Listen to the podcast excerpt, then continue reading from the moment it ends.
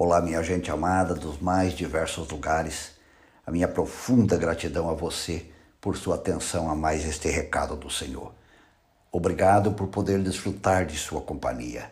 Aqui é o pastor Elbio Menezes.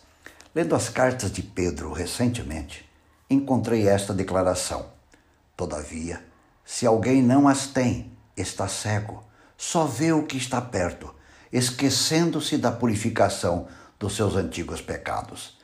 Há um ditado popular que diz que o pior cego é aquele que vê. O que o apóstolo Pedro está querendo dizer? O que pode tornar uma pessoa cega? Que tipo de cegueira o apóstolo está falando? Para responder estas perguntas, você precisa ler os versos anteriores. Nos versos 5 a 7, Pedro coloca muito claro várias virtudes tais como a fé, conhecimento, domínio próprio, perseverança, piedade, fraternidade e amor.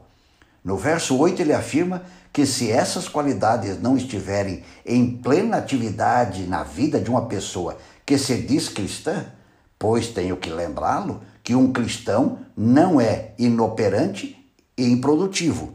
Pedro então afirma, no verso que li anteriormente, que a pessoa que afirma ser cristão e não tem estas qualidades como parte de sua vida é cego.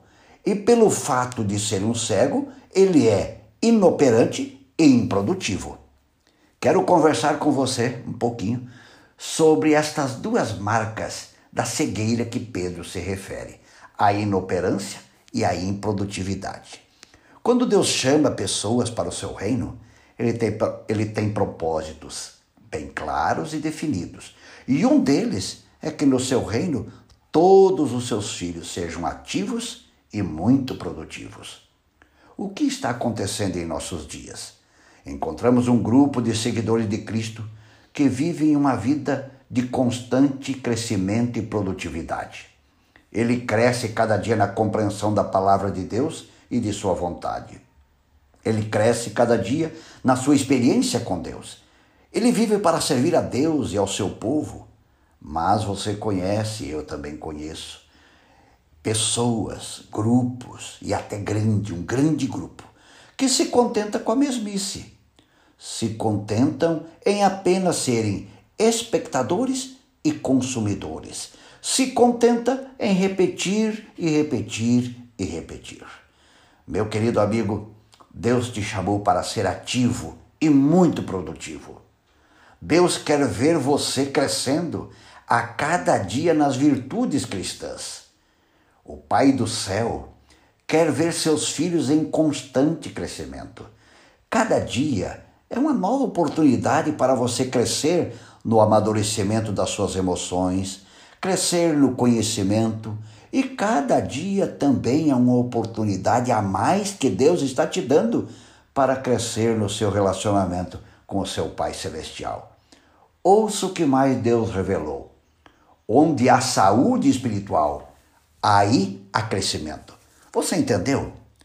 Onde tem saúde espiritual, tem produtividade, tem crescimento.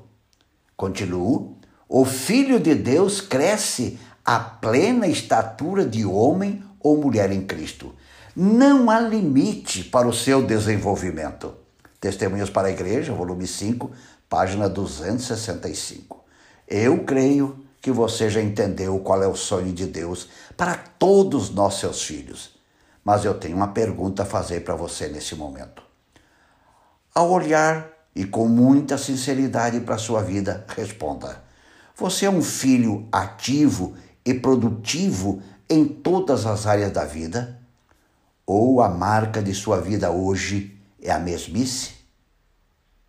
Meu querido amigo, minha querida amiga, para nós nos tornarmos produtivos e ativos, para nós crescermos cada dia, precisamos da ajuda do Senhor. Por isso, convido você a orar comigo nesse momento. Pai querido, ajuda-me a realizar o teu sonho. Ajuda-me a ser operante e produtivo para que o teu reino cresça cada vez mais. É o meu pedido e o faço no nome de Jesus. Amém. Meu querido amigo, minha querida amiga, que a sua vida seja marcada pelo crescimento em todas as áreas E nunca, mas nunca, aceite ser apenas um consumista do que os outros produzem. Pense nisso e um grande abraço.